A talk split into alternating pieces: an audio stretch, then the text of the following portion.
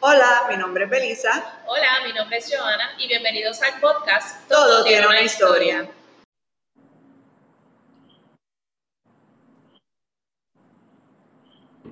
Hola.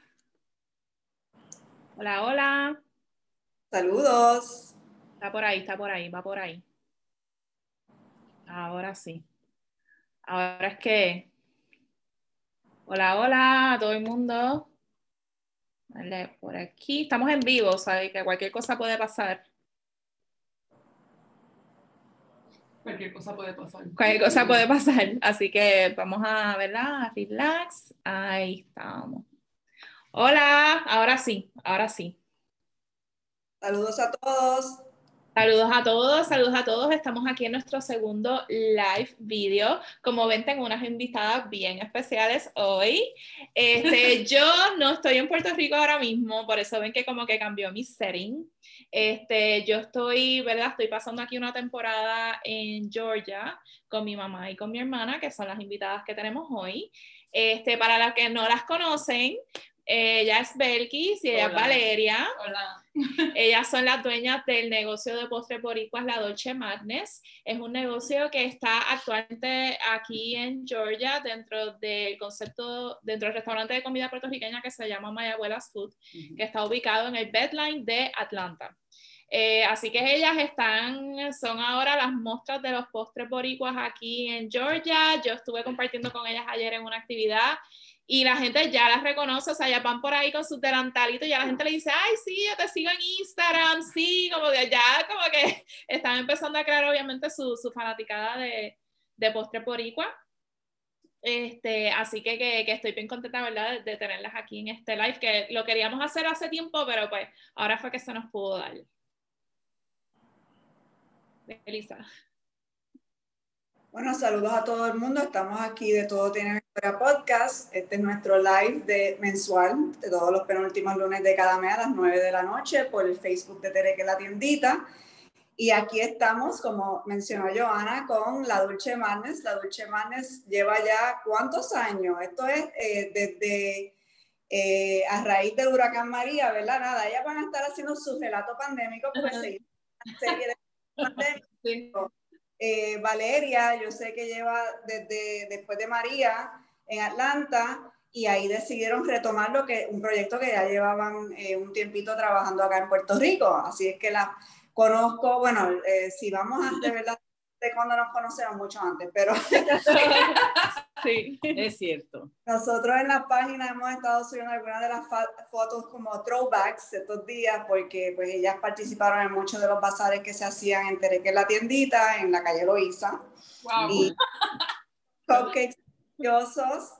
Eh, así que ayer viendo las fotos también de la actividad era como que, oh my God, ¿por qué tan tan lejos? Era- que han podido retomar eso y que han podido eh, también eh, ampliar y, muchas cosas que, están eh, haciendo por allá. Así que explíquenos un poco sobre, ¿verdad?, cómo se ha desarrollado eh, la Dolce Madness allá. Entonces también, eh, ¿qué ha pasado en la pandemia? Sabes que yo sé que todavía estamos pasando por eso, así que estos siempre, van a haber nuevas situaciones y sé que se recientemente tuvieron una difícil que están ahora eh, pudiendo sobrepasar y nada. es- le dejo a ustedes para que vayan eh, hablando con nuestros seguidores. ¿Quién quiere Ah.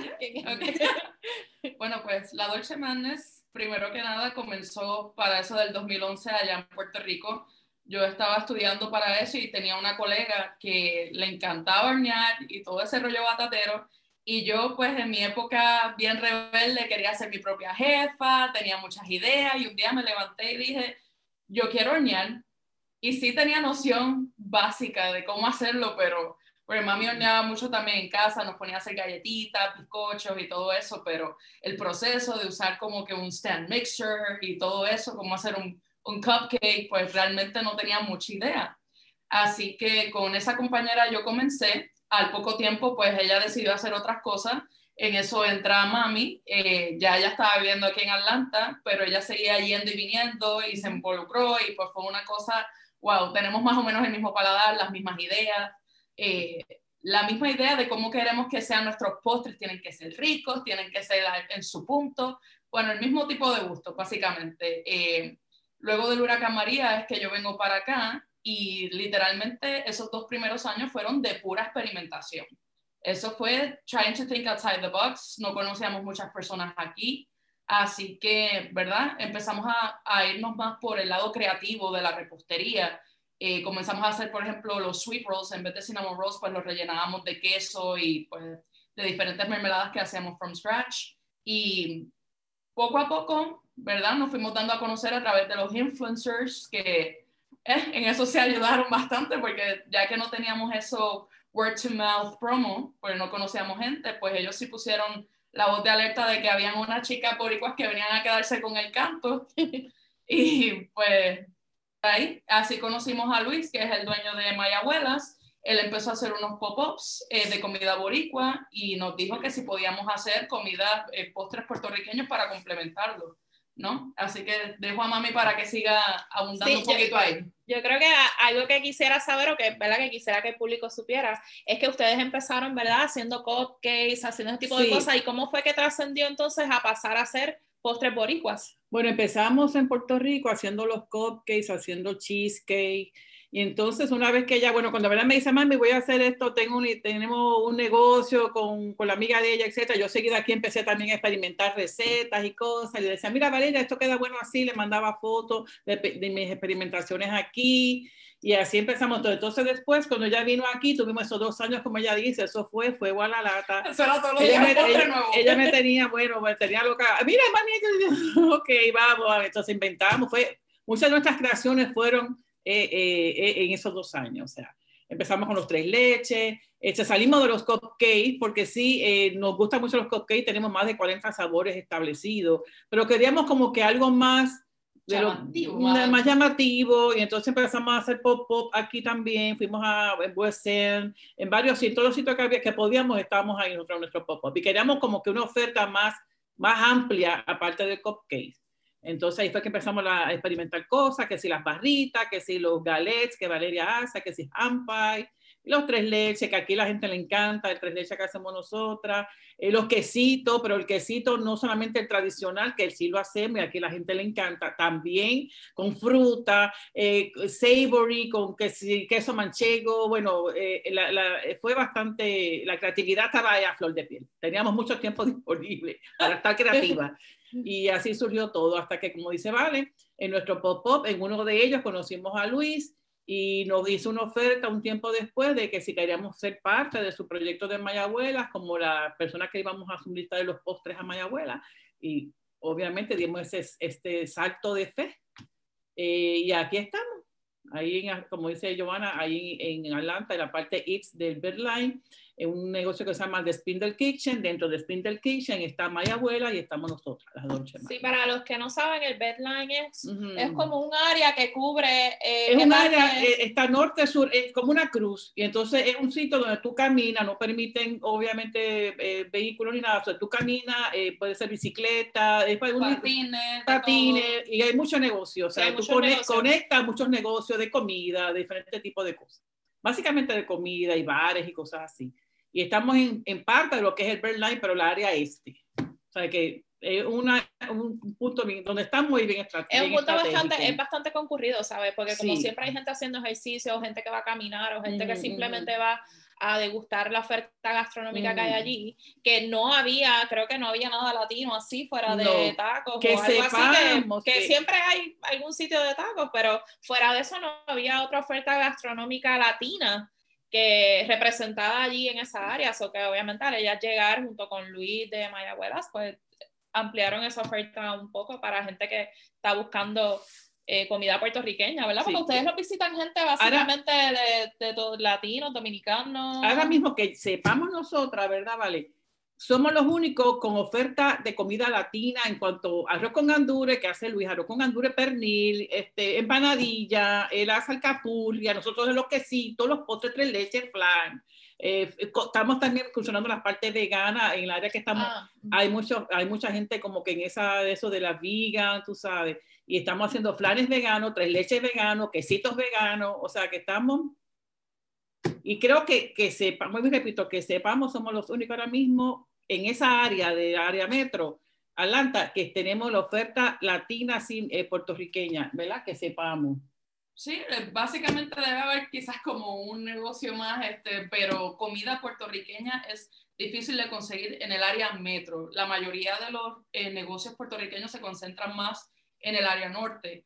Así que definitivamente fue algo innovador o, o nuevo para, para, las personas que estaban en esa área poder encontrar esa oferta puertorriqueña, porque hay uno que otro negocio cubano, eh, mexicano, que pueda pensar así eh, de primera. Hay uno puertorriqueño también, pero que ya es un poquito más de fusión, pero así tradicional Sí. boricua, eh, como la fondita, como Ah, cocina de Mm. abuela, per Sí, se, sí. pues nosotros sí somos esa oferta dentro de la ciudad. Correcto. Y cómo. Ah, sorry, Belisa. Dile, tú Eh, que tenías una pregunta.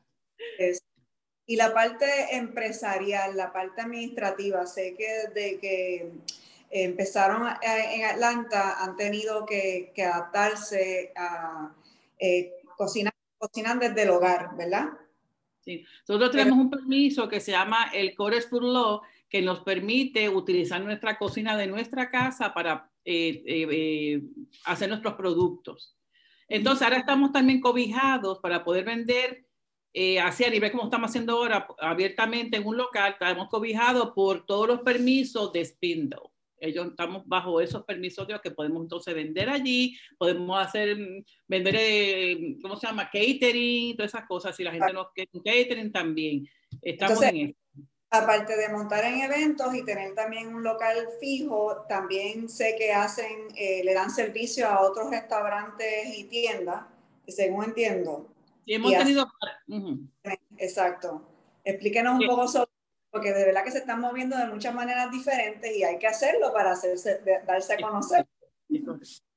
¿Se pueden hablar de lo de Happy Seed? De la- Bueno, dentro de nosotros está ya operando, ¿verdad? Entonces se nos acerca, se nos han acercado un par de personas que quieren en sus pop-up y en sus ofertas de comida vender nuestras cosas. O sea, que es que ellos, pues, una vez a la semana nos piden cosas, sobre todo unos que son vegan, todo plant-based, todos ellos son todo ese tipo de comida y nosotros le hacemos los postres. Ellos dicen, yo quiero esto, quiero esto, y ellos, entonces ellos en su pop-up, ellos venden nuestros postres también. Han incursionado cosas hasta desde los quesitos, desde el arroz con dulce, eh, los rollos de guayaba que han sido un súper éxito y sobre todo tener esa alternativa vegana, por ejemplo, decirte, mira, tengo un flan eh, Puerto Rican style vegano. Eso ha sido como que, psh, wow, qué bien, ¿no? Así que sí.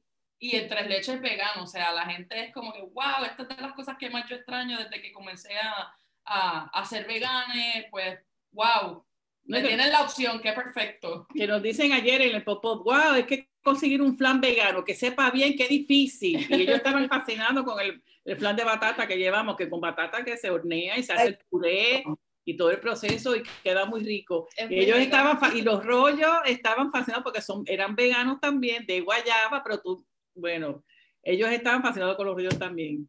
O sea que sí, Ajá.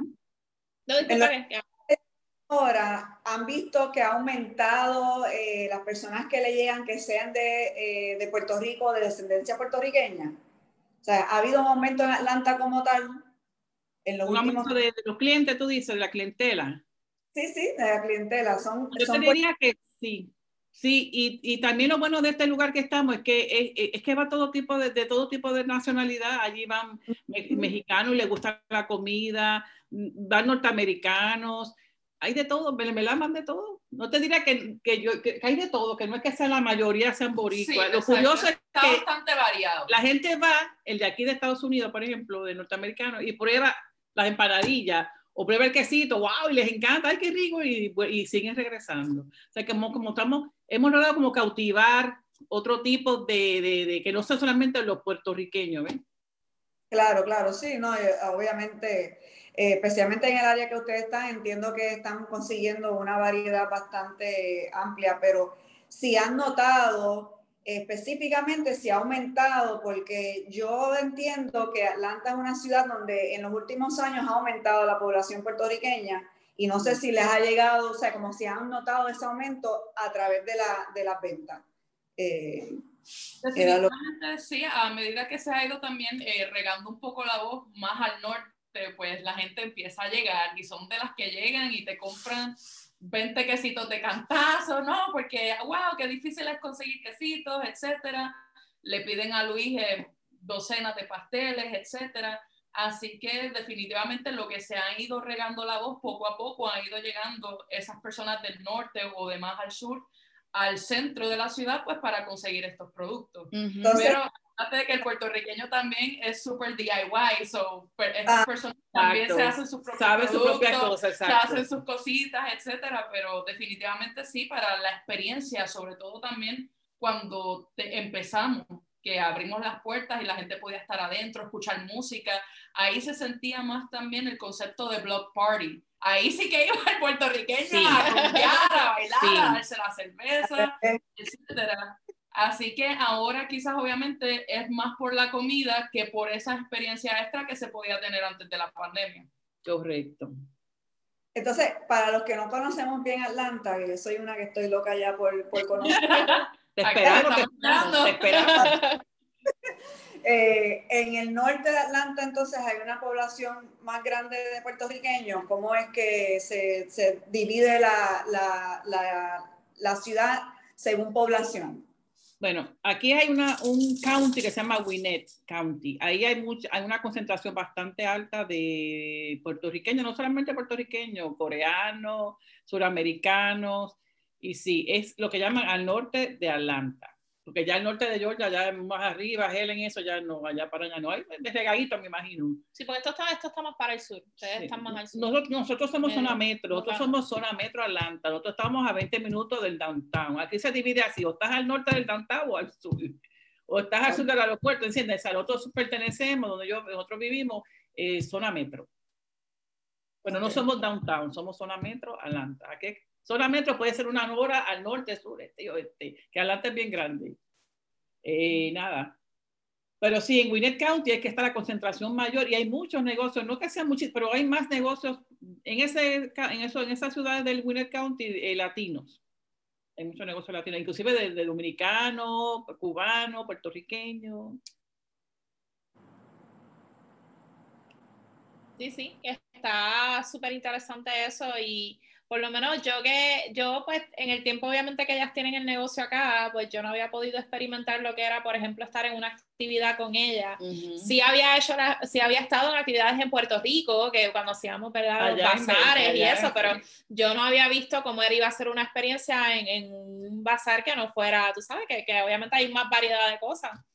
Y de verdad que fue súper chévere, porque por lo menos en el que estuvimos ayer, era todo vegano, toda la comida era vegana, pero era bien, era bien latino. O sea, eran mucha gente de latinos con sus negocios, que muchos solamente, su negocio no necesariamente está en un sitio fijo, sino que ellos dependen de estos tipos de eventos para vender, porque solamente son de pop-ups. ellos solamente venden en pop-ups.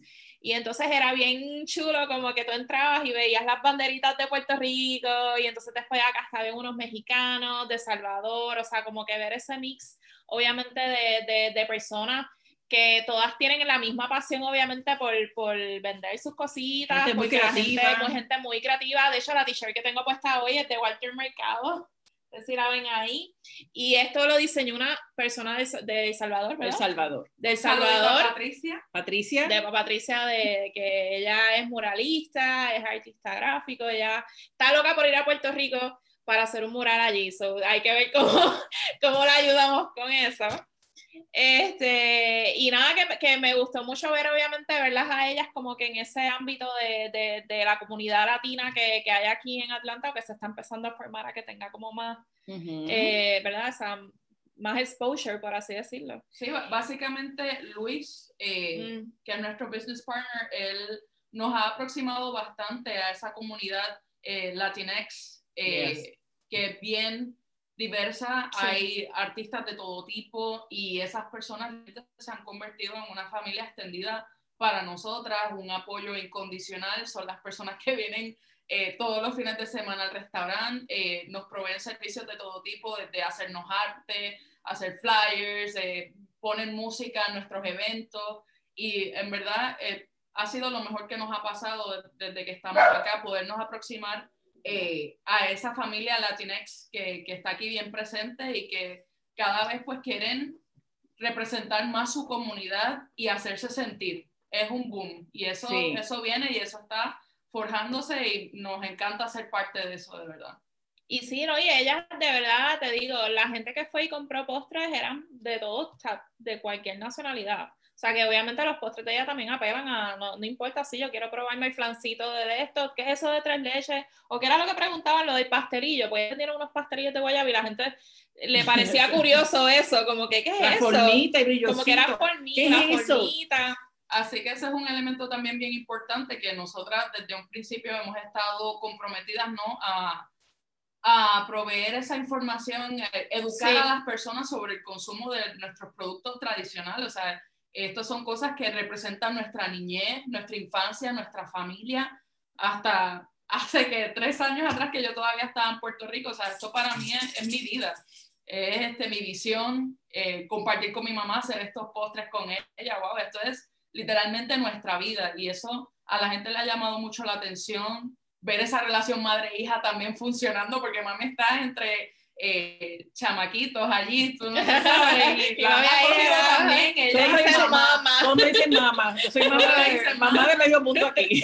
Eh, así que de verdad que sí, que estamos eh. bien emocionados de poder formar parte de esta familia extendida y de educar a las personas que cada vez muestran más interés y, y, quieren saber, ¿no? Y no solamente ya por la experiencia de, ah, es algo exótico, sino también que ellos saben que están apoyando a, a un negocio local y tradicional. Y tradicional. Así que está con esos valores tradicionales y, y, eso de lo de la educación también es bien importante porque incluso ayer también viendo la experiencia de entonces tener que explicarle a la gente, no, mira, lo que pasa es que el coquito es una bebida tradicional de Puerto Rico que se parece un poquito quizás al eggnog, mm. pero el de nosotros tiene ron y no tiene huevo, o sea, que esa parte de, de educación también está súper chula porque eso también es lo que las ha montado a ellas a ah, no, yo quiero el coquito de ellas o el tres leches de coquito, porque eso es una cosa, tú sabes, y, educar a la gente también de, lo que significan esos ingredientes también que se meten en esa receta. Así que, que, en verdad que la experiencia de estar en ese evento con ella fue súper chula, de verdad.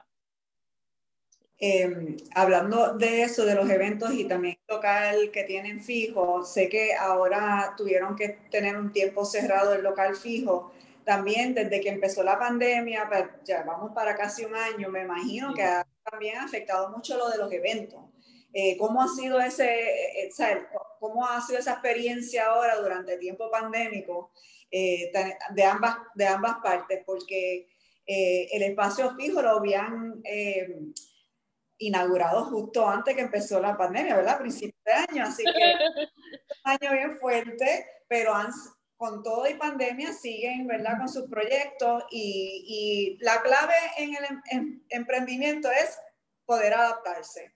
Y cada cantazo que uno recibe, que es lo próximo que vamos a hacer, siempre hay que tener los planes de la A a la Z, de la Z a la A, y uno se, se tiene que ser flexible y se va adaptando. Cuéntanos un poquito sobre esas adaptaciones que me imagino que todavía siguen en esos procesos, son procesos activos, como estamos todos en este año pandémico. Es terrible. Bueno, al principio, como saben, abrimos en febrero, wow, aquello fue un party. Eso fue espectacular, la aceptación, la acogida de la gente, cómo se llenaba aquello, la vibra, el ambiente, como dice, vale, música, la gente iba a bailar, a comer, a de todo. Y después viene el, el COVID. tuvimos que cerrar, tuvimos que cerrar un tiempo, pero eh, Después se decidió abrir para entonces take out. Pero obviamente ya no era lo mismo. La gente le gusta la experiencia de llegar, sentarse, tomarse la cervecita, compartir. Ya no era lo mismo. Las ventas empezaron a bajar un poco. Eh, entonces tuvimos así mucho tiempo hasta que él se decidió abrir, pero ciertos días, a ciertas horas. Eh, y, y no, como tú dices, y nos adaptando ¿ves? a la nueva situación que estábamos viviendo todo, sin dejar que caer en los, los, el negocio ni el de Mayabuela ni de la Dolce, o sea, tratar de mantener ahí ese negocio a flote. Pero y, esto también eh, propulsó que eh, incorporáramos cosas como el website, uh -huh, como uh -huh. intentar Grubhub, o sea, uh -huh. aceleró el proceso de otras cosas sí, que correcto. ya teníamos que hacer eventualmente, pues lo hicimos más rápido para que la gente entonces pudiera preordenar online eh, y solamente tuvieran que llegar allí a recoger, etcétera. So, definitivamente... Sí, sí. Eh, Una cosa trajo a la otra. Sí, básicamente eh, nos estábamos adaptando a tener un storefront y rápido tuvimos que adaptarnos a un New World Order eh, uh -huh. en menos de un mes, pero se pudo, se puede y se sigue y se, se, trata de entender también qué es lo que el público está buscando ahora mismo, eh, cómo hacerlo sentir más cómodo dentro de esta situación pandémica, ¿no? Así que hemos habilitado la parte de afuera, que hay unas mesitas, se renovó como una pequeña barra que había allí con unos stools, So, para hacer que la experiencia afuera del restaurante Fuera siga agradable. siendo cómoda y agradable uh -huh. definitivamente y así poco a poco hemos cogido de nuevo el piso, luego pues tuvimos esta situación ahora en diciembre de que uno de nuestros eh, colaboradores, colaboradores sí. pues eh, tested positive, pero nada, la comunidad también ha llegado hacia nosotras, nos han ayudado muchísimo, han estado a la expectativa también de qué vamos a hacer eh, ayer definitivamente ese evento probó que la comunidad está ahí para nosotros también y ha sido brutal. Así que esto es seguir planificando, seguir craneando, seguir Hacerlo de forma correcta con todas las restricciones, claro, todo el mundo definitivo. protegido, la, eh, todo siguiendo el distanciamiento, todas esas cosas. Pero sí, este, eh, fue el primer evento el de ayer, después de mucho tiempo de no hacer nada en el exterior y así. Eh, bueno, el de verano, también hicimos uno en verano, eh, pero sí, todo eso también mermó un poquito. Aparte de eso, también habían actividades pendientes y la, la, la, han cancelado porque si alguien salió positivo allá donde iban a estar, entonces hay que hacer el procedimiento, ya tú sabes. Ha sido un poquito cuesta arriba, pero gracias a Dios lo hemos logrado mantener. Lo hemos logrado mantener, o sea que, pero ha sido difícil como lo ha sido para todo el mundo realmente. Sí. Esa es la situación. Entonces las noticias que se suben los casos, que si no se vuelve uno loco. Sí, exacto. Lo importante es mantenerse enfocada sí, dentro sí. de, ¿verdad? Y como tú dices, Felisa, adaptarse a la adaptarse, que vengan, exacto. Adaptarse. No dejar de tener planes, obviamente, dentro de, de, la situación. ¿Y cuáles son los planes de ustedes para el 2021? Sí, ¿verdad? Dios, Dios mediante todo vuelve un poco a la normalidad. Bueno, empezamos con que en febrero vamos a celebrar el aniversario de Mayabuelas y la Dolce Madness y ya estamos considerando hacerlo en el mismo espacio eh, de ayer que se llama Second Self Brewery. Uh -huh. Es una cervecería local que ha colaborado con Mayabuelas ya en varias ocasiones porque Luis y eh, Second Self han colaborado a nivel ya de, de inventar cerveza, de crear su propia cerveza. Está el velorio, Está la fría, que es bastante similar a la medalla, ya que aquí no se puede conseguir. Exacto, pues, aquí no se consigue medalla. Eh, pues ellos nos proveen ese espacio que es afuera, es en el exterior. Eh, uno puede mantener la cosa bastante safe y socially distance. Eh, así que empezaríamos el año iniciando, ¿verdad? Allí en Mayabuelas y luego celebrando en febrero nuestro aniversario. Y por ahí tratar de seguir operando lo más que se pueda dentro del restaurante eh, meterle duro a los caterings porque hay mucha gente que todavía sigue trabajando, etcétera, y que requieren sí. estos servicios. Les sí. gusta pues incentivar a sus empleados de alguna forma, les llevan este, comiditas, postres típicos, etcétera. Así que sí, y siempre, siempre hay iniciativas, que es lo, lo importante, ¿no? Nos hemos encontrado en un grupo donde siempre hay iniciativas y siempre hay ideas. Eh, ahora mismo también, pues, en esta actividad colaboramos con Ivonne, que ella es eh, eh, de comida mexicana vegana y ella junto con Luis crearon este concepto de bien vegano market y tuvo una acogida espectacular, así que seguiremos inventando. Sí, inventando. Seguiremos inventando, creando. Que no aparezca que nada más, ¿verdad? Que no aparezca nada más. Exacto. Que no aparezca nada más. Hay que hacer espacio también dentro de una ciudad tan grande y con tanta diversidad como están hablando, hay que también sí.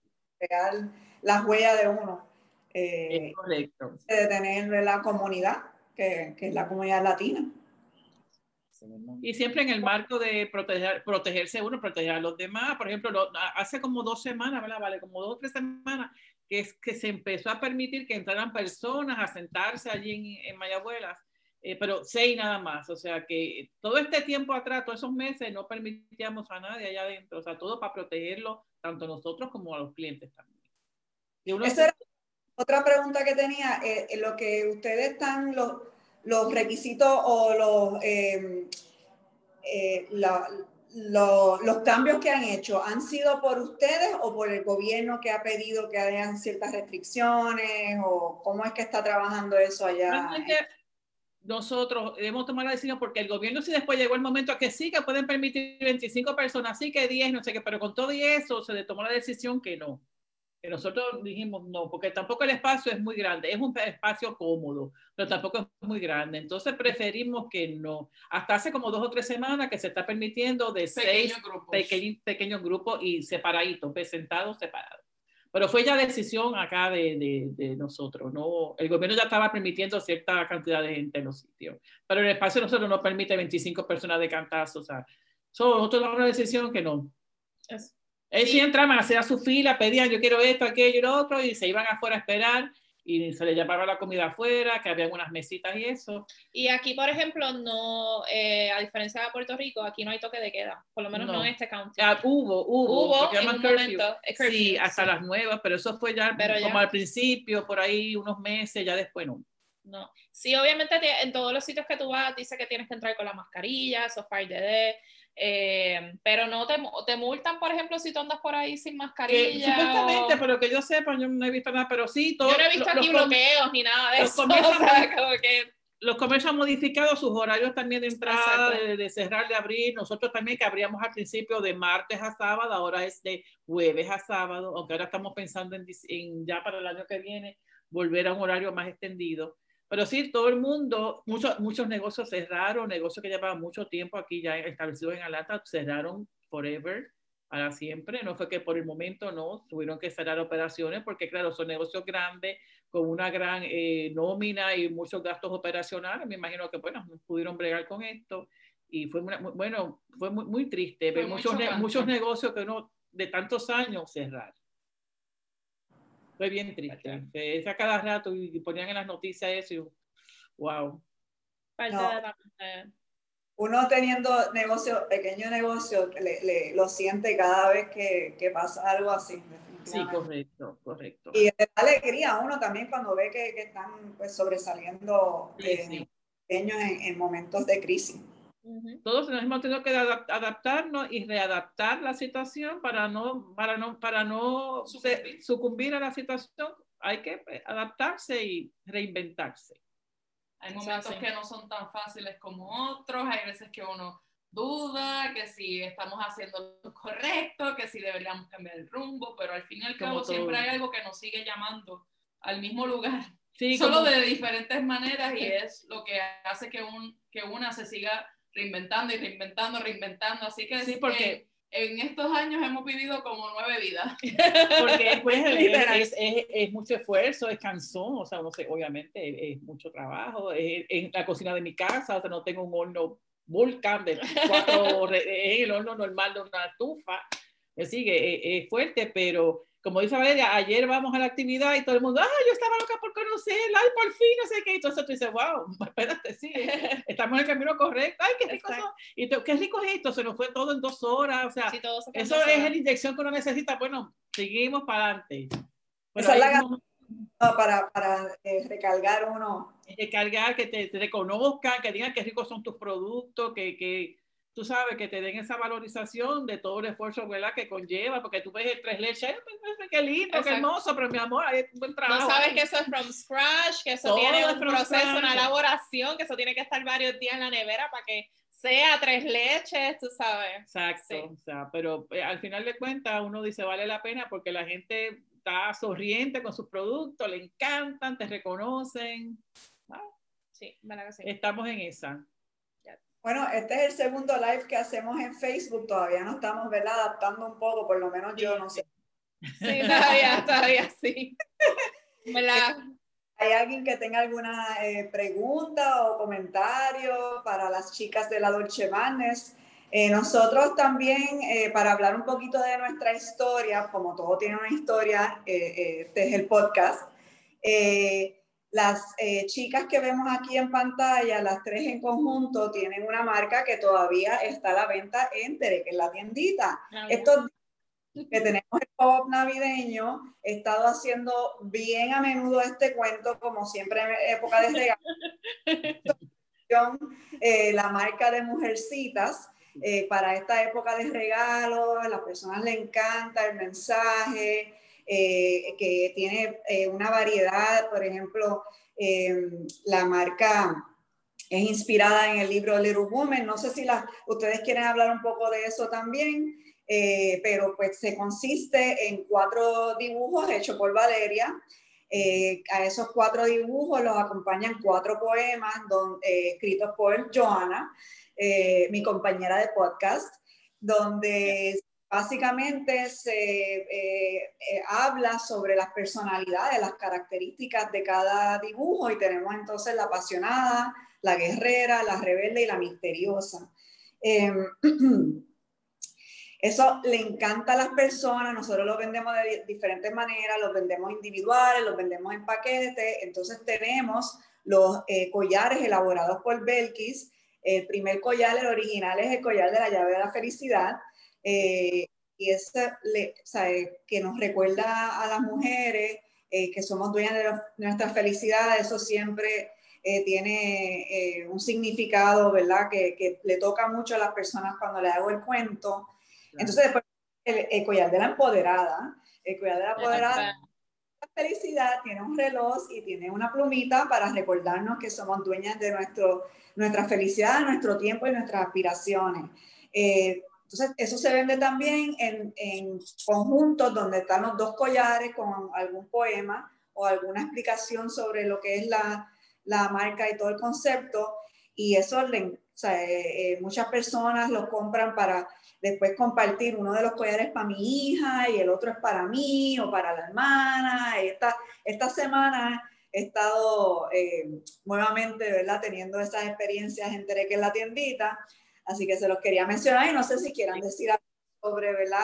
Eh, para nosotras, eh, obviamente, yo desde que creamos obviamente estas piezas, para nosotras es un honor cada persona que las compra porque entienden obviamente ese significado que tienen.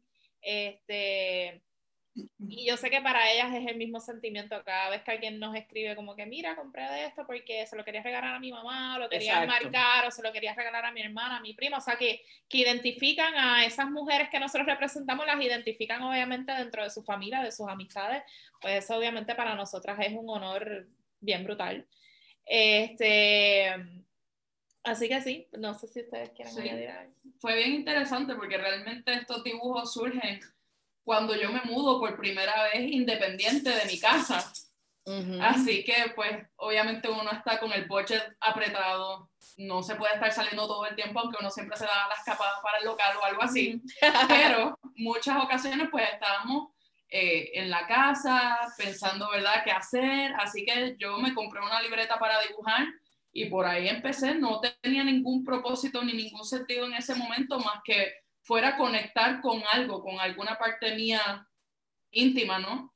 Eh, que se estaba trazando sola, sin ningún sentido en aquel momento, pero todo eventualmente empieza a engranar, ¿no? Así que me parece súper cool que, que, es emblemático, es representativo de esa fase mía de cuando ya yo me independizo de mi casa.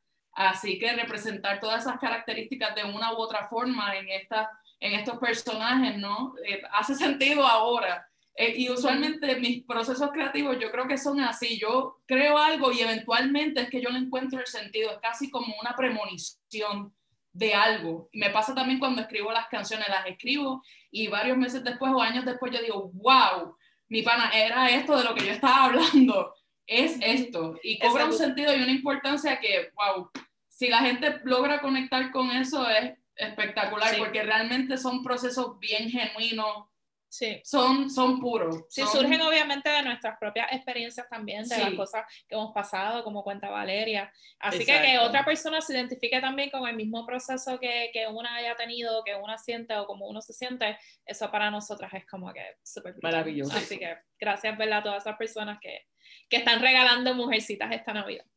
Eso, ese tiempo también tú estabas terminando tu maestría, Valeria, y estabas también trabajando en Tere, que es la tiendita. Ella.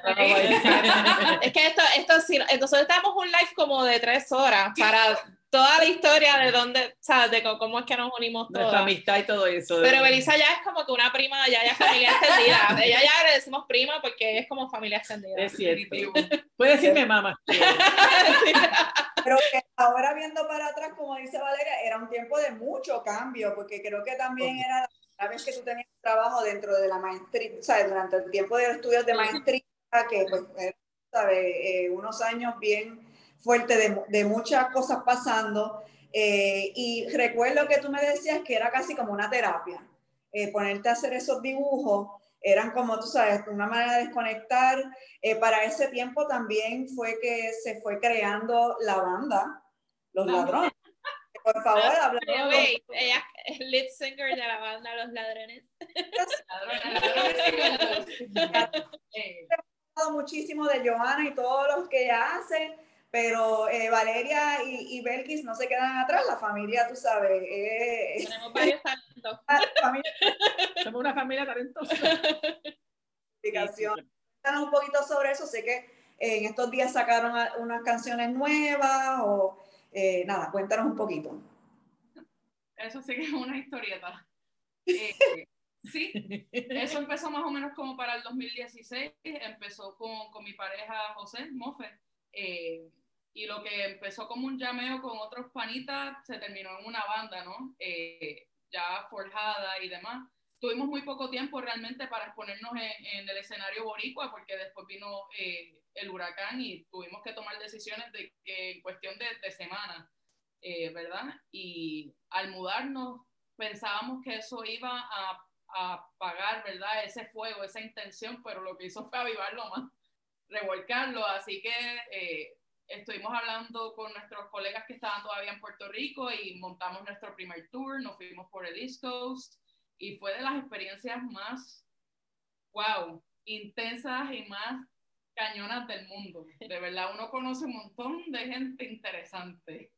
Eh, y nada, ahora pues sí, hemos hecho un release de cuatro nuevas canciones y es solidificando nuestra permanencia por el momento aquí en, en Atlanta, nuestras experiencias, las personas que hemos conocido. Ahora mismo pues los integrantes son locales también, eh, conservando siempre el aspecto latinex, ¿verdad? Eh, uno es mitad eh, mexicano, el otro es mitad del Salvador. Eh, así que siempre pues innovando y manteniendo el sueño vivo como sea posible porque uno se da cuenta que todos los procesos no necesariamente culminan, sino que es todo en transformación, constante transformación y adaptación de lo que a uno le llena y de lo que a uno le gusta. Correcto. Así que nada, ya lo pueden escuchar, está en Bandcamp, se llama Coronita, no como el virus, sino como eh, una pequeña corona. Tiene muchos significados, pero nada, ya lo pueden escuchar, está en Bandcamp disponible. Yes. Bueno, pues yo creo que ese es el tiempo, ¿verdad, Johanna? Tú nos dices. Sí, estamos, estamos. Nada, gracias de nuevo por haberle com- eh, compartido con nosotros hoy live en Todo Tiene una Historia podcast. Y qué bueno verla cibernéticamente. Igualmente, gracias a ti también, a Joana, por darnos la oportunidad de exponernos aquí. Y esto no se- y- y ladrones también. Y la sorpresa es que esto no se queda aquí. Recuerden que nosotros ah, desde el, desde el live pasado estamos subiendo los lives también a la plataforma, a nuestro podcast. Todo tiene una historia en Anchor. Así que si usted no vio este live, lo va a poder ver porque se va a quedar guardadito aquí en Facebook, pero también va a poder escucharlo en su plataforma de podcast favorita. Y además de eso, viene también un episodio de Un Día en la Vida de la Dolce Madness. Así de que- de todo. Exacto, exacto, ahí van a ver un poquito más de el proceso de ella de creación, un poco, ¿verdad? Vamos a, no- vamos a revelar obviamente todos los secretos, pero vamos a ver un Claro. poquito más de un día en la vida de ellas, que yo que he estado aquí ya, ¿cuántas semanas llevo yo aquí Ya ya? casi un mes tienes aquí. Ya llevo casi un mes aquí. ha sido, en verdad bastante hectic. Yo no sé cómo ellas de verdad tienen. ayer llegábamos de la actividad y mami estaba horneando cosas y eran que a las 7 de la noche y yo. Sí, yo de verdad ya yo estaba cansada. la actividad tuvimos que venir para acá a hacer cosas. para, un, para una entrega hoy. O sea, no sé cómo pueden de levantarse súper temprano para hornear. Mi hermana, o sea, ella también trabaja en un bakery para después también venir a hacer más cosas. O de verdad que mi admiración completa porque yo que estaba aquí en un mes y lo he estado presenciando eh, eh, eh, no es fácil, pero se nota el amor también con el que lo hacen. Así que eso lo van a poder ver en ese episodio, que ese va a ser nuestro episodio que va a subir el lunes 28 en su plataforma de podcast favorita. Así que, Belisa. Nos empezamos los relatos pandémicos y entonces nos fuimos, queríamos compartir un poco, ¿verdad?, lo que era la diáspora puertorriqueña en las marcas que tenemos en la tienda y cómo ellos están trabajando la pandemia y, cómo se han adaptado a eso. Eh, y a raíz de eso es que nosotros también esta serie de Un día en la vida eh, ha salido a la luz porque la verdad es que lo podemos hablar aquí, pero el verlo es como, ¿verdad? Le da un poquito... Eh, le da otra dimensión. Exacto, de dimensión. Así que estamos eh, pendientes a eso. Estaremos eh, compartiendo más todavía con las chicas desde el lunes, que recuerden que cada último lunes del mes subimos los episodios a nuestra plataforma de podcast, anchor.fm, lo pueden escuchar en cualquier plataforma de podcast. Eh, y después de eso los vamos subiendo poco a poco a los IGTVs y, y después eh, volvemos al próximo Facebook Live, que es el penúltimo de cada mes y así seguimos todos los meses. Y así seguimos, ¿verdad? Hasta que la pandemia diga. así que muchas gracias, de verdad. Gracias, un placer de verdad tenerla aquí. Gracias, gracias. a ustedes. Abrazo, Belisa, cuídate mucho, un abrazo. Nos vemos, bye bye.